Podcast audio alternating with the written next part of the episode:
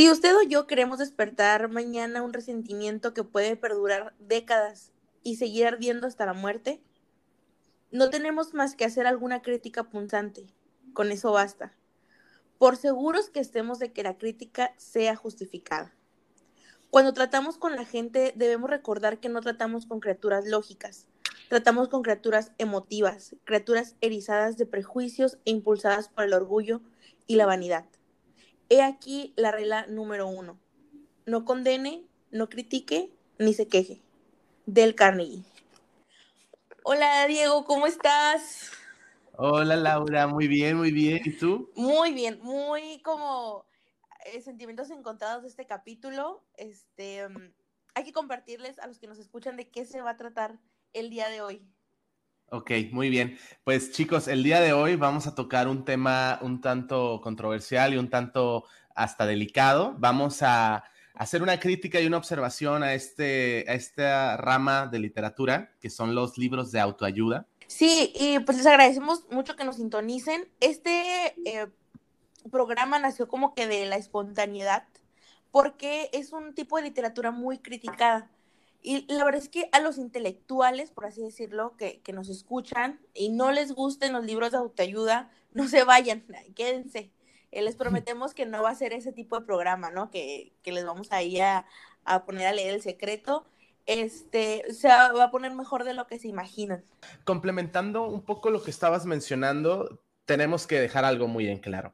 Estos libros han sido y han tenido el éxito que tienen porque, como mencionas, somos seres eh, que nos guiamos a partir de la emoción y de, la emotividad y somos seres que reaccionan y nos acercamos a veces a estos libros pues buscando un tipo de guía, ¿no? Pero ¿por qué será que, estos libros son tan, tan criticados? ¿Por qué será que estos libros manejan una narrativa tan plástica? Si sabes a lo que me quiero, a lo que me quiero referir.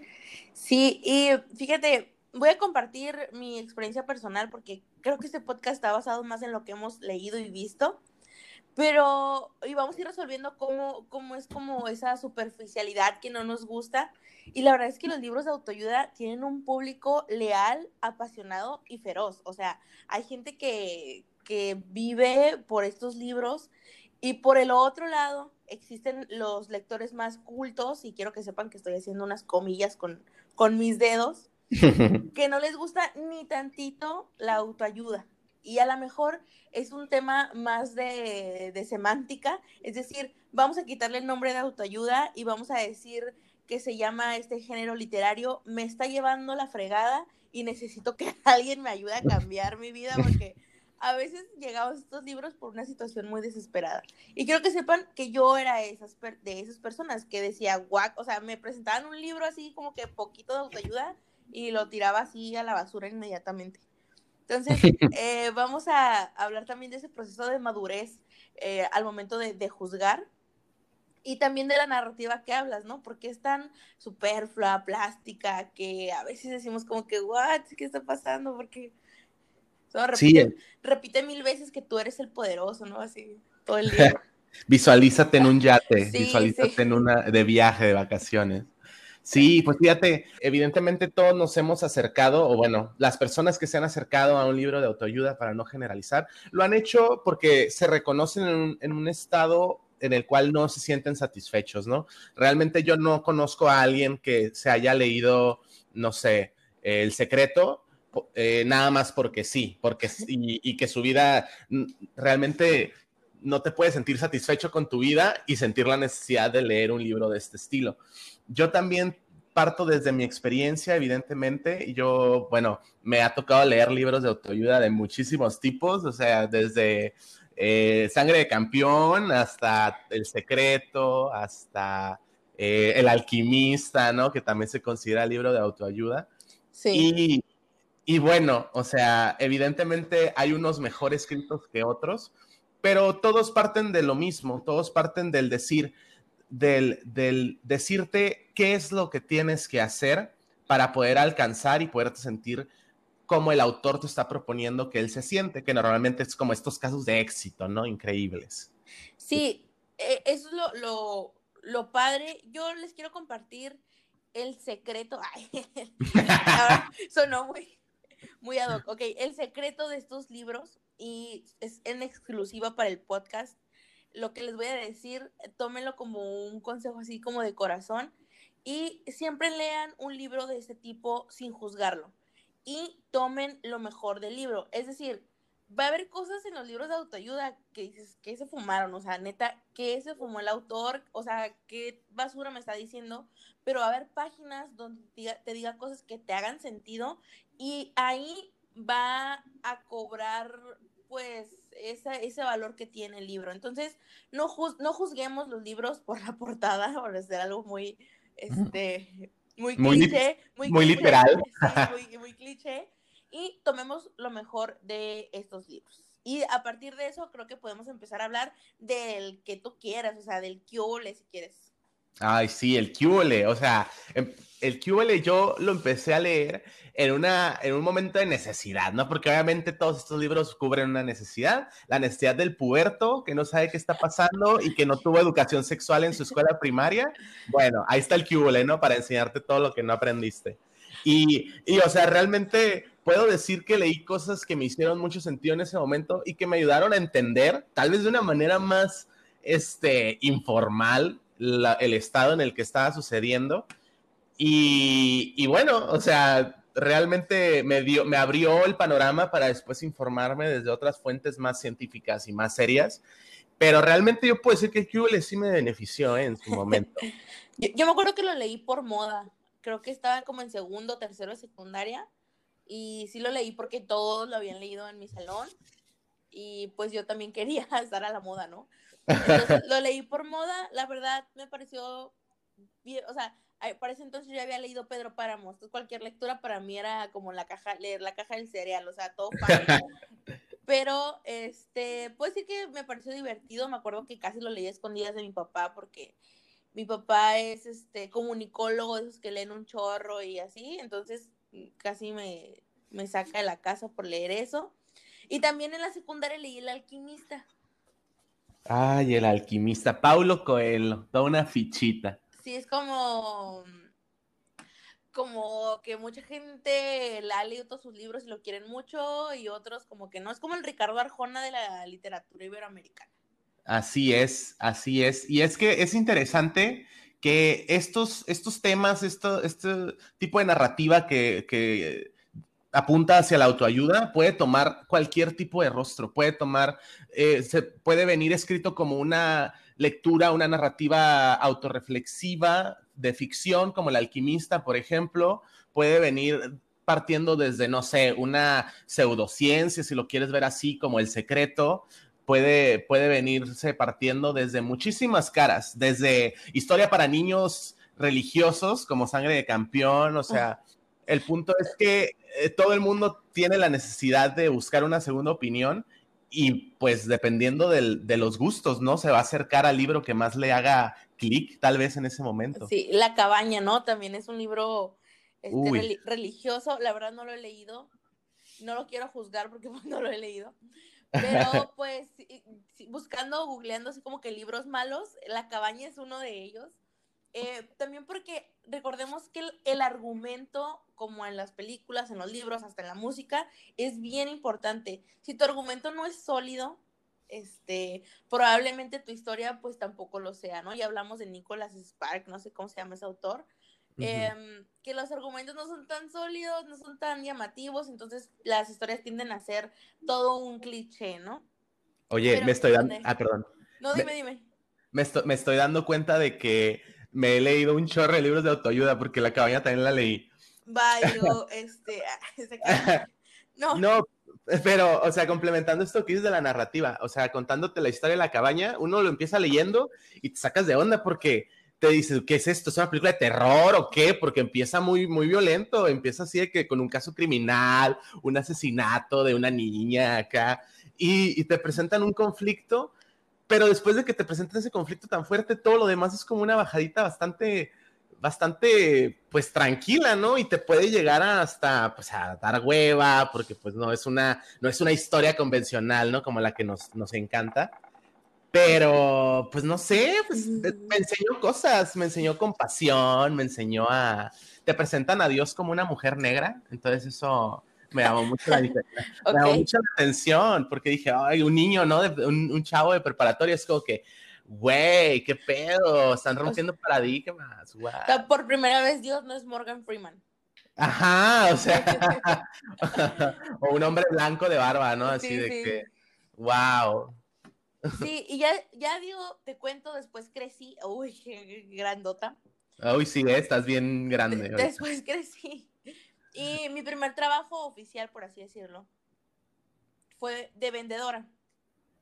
Entonces, los vendedores tienen esa característica, o tenemos, porque pues uno nunca deja de ser vendedor, que los libros de autoayuda y de neurociencia, digo, de neuroventas y la fregada, pues son tus mejores amigos, porque de verdad un vendedor necesita ser el mejor de sí mismo todos los días, porque pues tienes que ser mejor todos los días y a veces tu educación este, de casa no es suficiente, necesitas eh, literatura que te ayude a, fomentar las ventas. Es un, es un rollote psicológico bien cañón a los vendedores, tal vez por eso fracasé y, me dediqué a ser ingeniera mejor. Pero, este, si estás escuchando este podcast porque quieres como consejos de algún libro de autoayuda, creo que sí te podemos ayudar.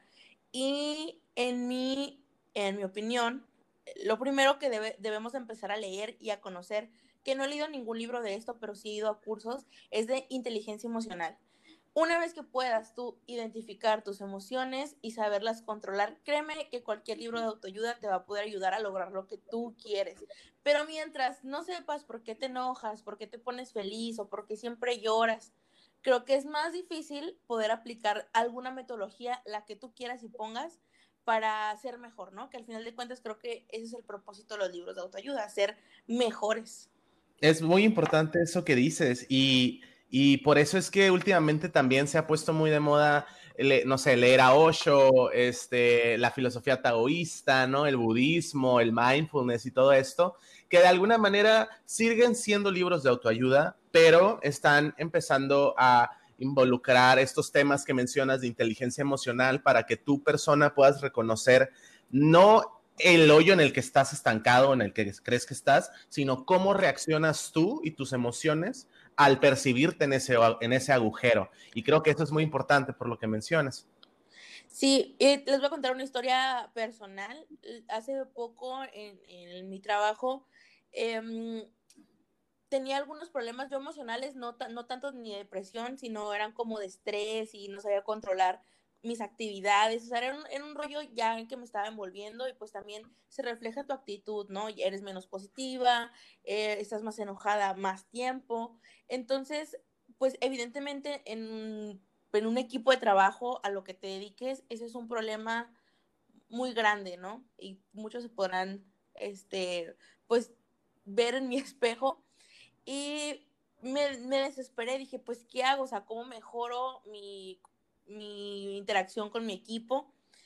Y la vida me ha enseñado que lo primero que debes hacer es buscar en la literatura. O sea, si quieres encontrar o saber algo, tienes que ir a los libros. O sea, no hay más. Y me compré un libro que yo ya conocía. La metodología es, es de esta frase que les puse al principio. Es de Del Carnegie. Y el libro se llama Cómo ganar amigos e influir sobre las personas. O sea, si ves el título, y dices, no manches, este libro es de super autoayuda, va y no sé. No, es una mitología muy buena y te pone reglas para convivir con las personas. Y, pero estas reglas no son extraterrestres, no son nada eh, lejos de la realidad, pero necesitas que alguien te las diga y cómo es que se aplican en el día a día para que puedas implementar. Y por eso la regla número uno que es no condene, no critique, ni se queje. Y esa regla me la decía mi papá cuando yo tenía como 8 o 9 años y desde entonces me quedó marcada. Entonces, si alguien quiere investigar, del Carnegie es todo un training eh, a nivel pues, mundial donde te ayudan a implementar pues cosas, ¿no? Con, con, los equipos, sobre todo porque el recurso más difícil de mantener es el humano. Tediosísimo. Sí, y eh, la, se, sabe en la actualidad que el ser humano tiene dos tipos de bienestar o que se reconocen dos tipos de bienestar. Un bienestar que es un poco más inmediato, un bienestar que, es este como boost de dopamina que secreta el, el, cerebro al hacer alguna actividad, al comer chocolate, al salir con tus amigos, a bailar, eh, este tipo de cosas. Y este, este otro bienestar a largo plazo en el que nosotros podemos, como mencionas, hacernos conscientes de que algo no está funcionando de la manera que nos gustaría en nuestra vida y la búsqueda de cómo, de qué cosas podemos cambiar y de qué cosas podemos mejorar para llegar a un punto en el que nos sentamos más cómodos, es otro tipo de bienestar. Y la cosa con estos libros es que uno cree que al comprar el libro y leer el libro, ya, ¿sabes? Como que ay, a veces puedes creer que, que todos tus problemas están solucionados y que, ah, es que ya soy mejor persona y te puede hacer sentir motivado pero la realidad es que no deja de ser como una ilusión que eventualmente con el tiempo pues se va a ir apagando. Entonces, poder reconocer eh, las cosas que te sirven de estos libros, como mencionas, y el poder reconocer tú cómo te sientes al respecto, te puede hacer un proceso un poco más lento, pero un, proceso más real de, mejoramiento de vida, ¿no? De, de mejorar tu calidad de vida y tus hábitos y todas estas cuestiones. Y qué bueno que hablas de hábitos porque, porque vamos a hablar de, de verdad que para mí el mejor libro, y no es autoayuda, creo que es como autorrealización o realización a nivel profesional, ya estamos hablando a, niveles profesional. Eh, eh, los siete hábitos de la gente, la gente altamente efectiva de Stephen Covey es un libro que ha cambiado mucho, más bien es como la introducción a tu vida profesional, a lo que te dediques, créanme. Y vienen como los siete hábitos. Les voy a mencionar que, que obviamente este libro también lo leí cuando estaba como secundaria, prepa. Y me han funcionado muchísimo. La verdad es que algo que la gente me dice mucho y no, no estoy presumiendo es que soy muy proactiva. La proactividad es un hábito muy bonito que la gente aprecia mucho en tu familia, en el trabajo, en una relación eh, amorosa o con tus amigos. Y también definir y diferenciar lo urgente de lo importante. Eso es lo que más nos cuesta a muchas personas allá a nivel profesional, cuando tienes que diferenciar entre qué tienes que hacer ahorita ya o más al rato. son eh, dos de los siete hábitos que para mí son muy importantes. Si tienen la oportunidad, por favor, lean el libro. Eh, mi consejo es que cuando ya se acabe la cuarentena, vayan a Sanborns. En Sanborns hay demasiados libros muy buenos. Ahí es donde es mi, mi book dealer, Sanborns. Porque hay libros buenos, baratos y nuevos, ¿no? O sea, no tienen como que se actualizan. Entonces, oh. dime, Diego. Ah, eh, una pregunta, Laura, que me acaba de surgir que quisiera saber tu opinión. ¿Tú considerarías el libro Pequeño Cerdo Capitalista como un libro de autoayuda. Fíjate que nunca lo he leído, según yo es como de la serie de El monje que vendió su Ferrari, algo así, ¿no? padre rico, hijo pobre. Ajá, o sea, está, está, enfocado a la economía, pues más que nada. Pero se me, me, surgió la duda, pues, de si los libros de autoayuda tienen muchísimas maneras de ser escritos y tienen muchísimos temas por el cual se pueden abordar, o sea, desde la espiritualidad, desde la ciencia, desde los hábitos, desde todo esto, tal vez la economía también es parte de eso. Fíjate que para mí, o sea, para Laura, no crean que lo, lo o sea, un libro de autoayuda es el que te lleva a un pensamiento más elevado a lo, a lo que tienes.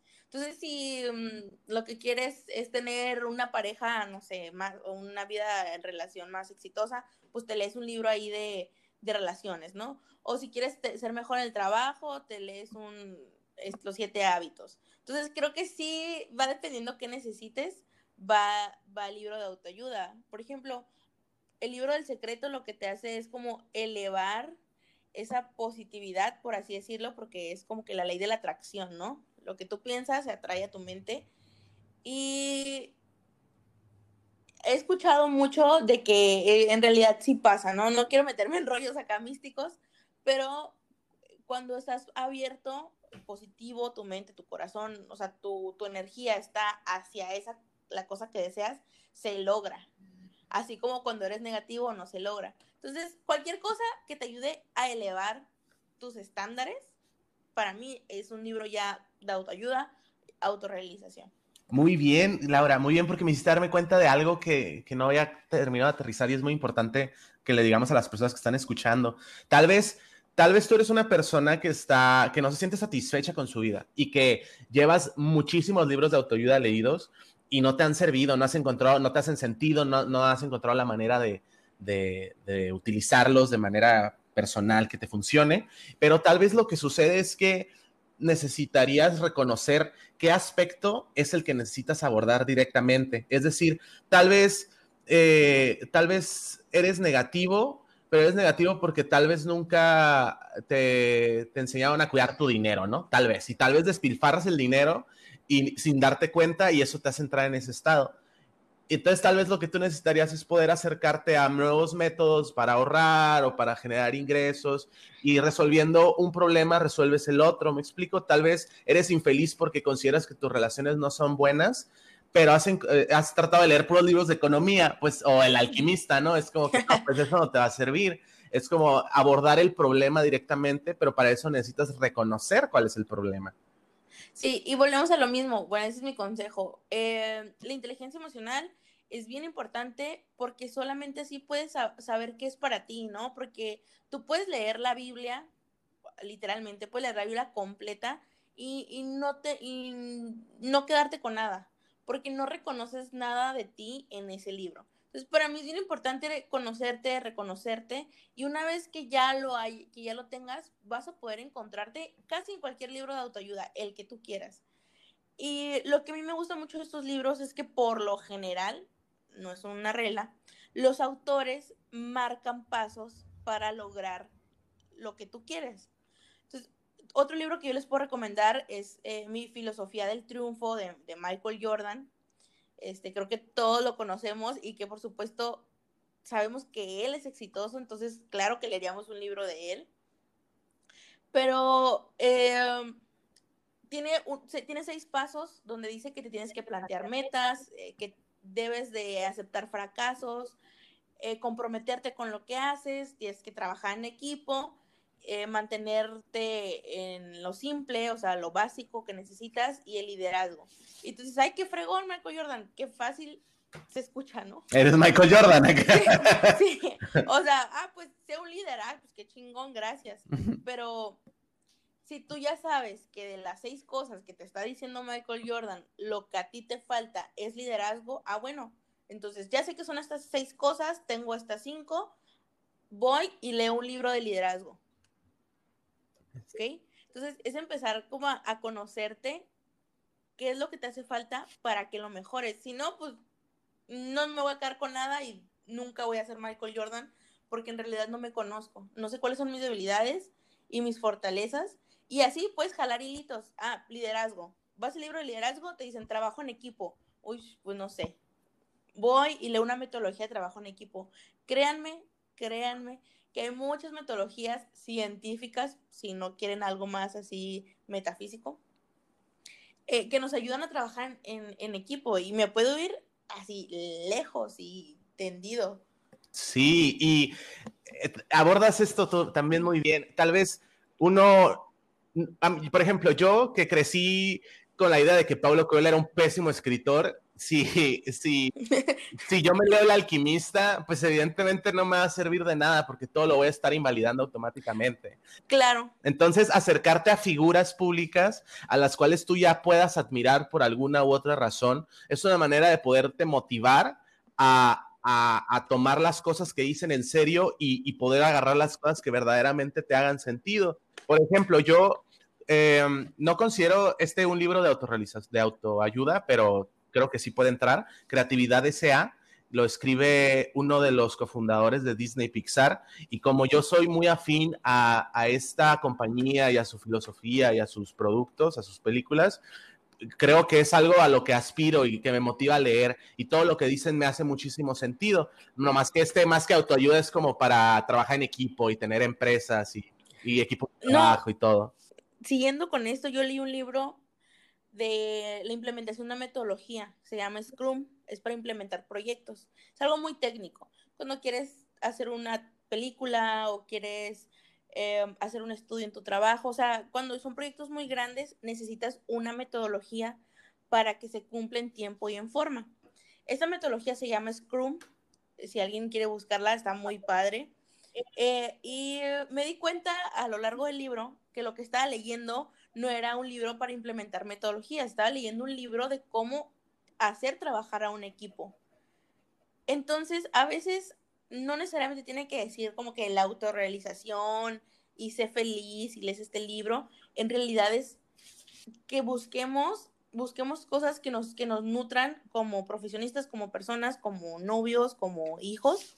Y a veces vienen ocultos en, en cosas bien técnicas, ¿no? Como lo que tú dices.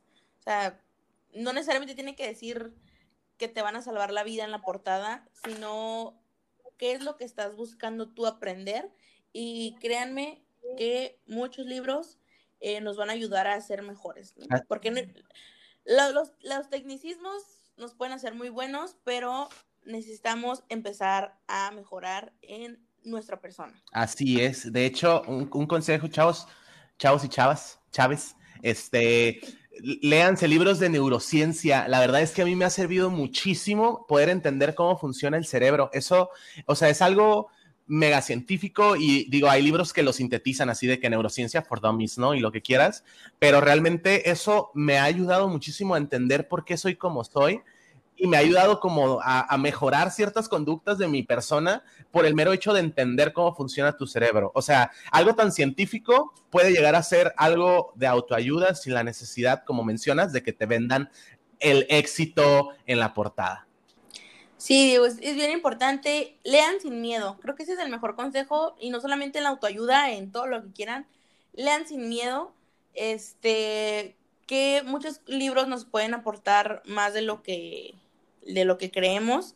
Y fíjate, yo que estudié una carrera muy técnica, o sea, una ingeniería, y que conviví cinco años de mi vida con puros este, ingenieros, me doy cuenta que es muy difícil la inteligencia emocional, esa parte de aceptar emociones y de decir lo que sientes por eh, miedo, ¿no? Porque solamente crees en la ciencia o, o vas haciendo menos ese sentimiento como persona y elevas lo técnico, o sea, lo bueno que puedes hacer arreglando máquinas, pero a largo plazo, ya a nivel profesional, te das cuenta que la verdad es la gente que más brilla o, que más alto está es la gente que sabe trabajar en equipo, que sabe escuchar, que sabe eh, atender emociones que se preocupa por las personas. O sea, si me entiendes, ya los rasgos técnicos, pues sí, los tienes, hablas inglés, qué bueno, pero tienes inteligencia emocional, sabes resolver problemas en equipo, o sea, ese tipo de cosas no te los enseñan en la escuela y es un buen momento para empezar a leer sobre eso. realmente, pues acordémonos que todo el mundo realmente lo que está buscando es ser feliz y digo, eh, el, viaje del descubrimiento, del autodescubrimiento, yo creo que es uno de los primeros pasos esenciales, fundamentales para encontrar qué es lo que verdaderamente te hace feliz.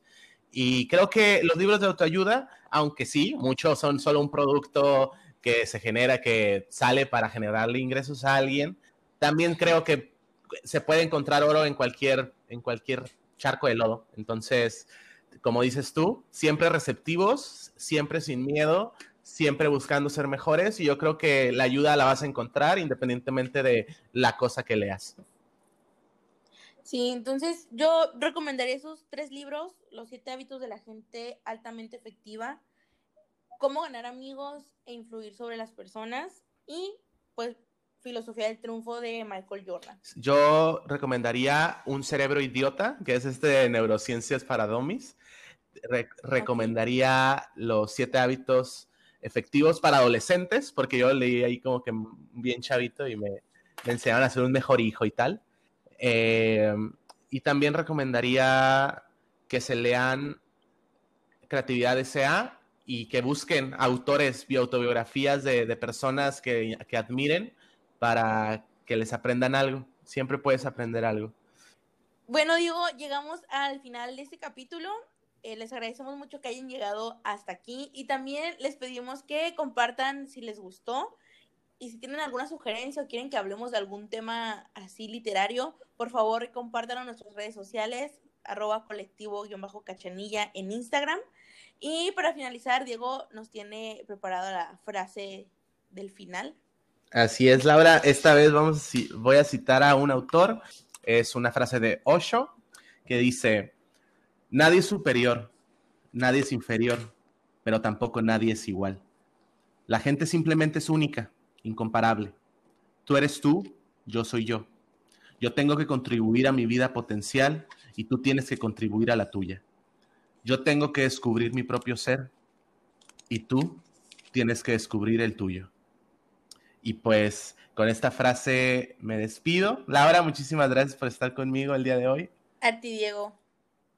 Bye. Adiós.